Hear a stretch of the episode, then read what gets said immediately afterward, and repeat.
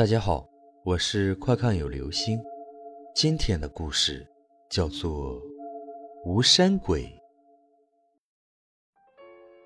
有一天，一个田径队的队员深夜在田径场跑步，结果看到一个头在黑暗中上下晃动，他吓得脚都软了，想跑又跑不了。接着，那个头不动了，停在半空中。还一直面无表情地看着他，他很想快跑，可是却感到浑身无力。慢慢的，那个头转了方向，飘走了。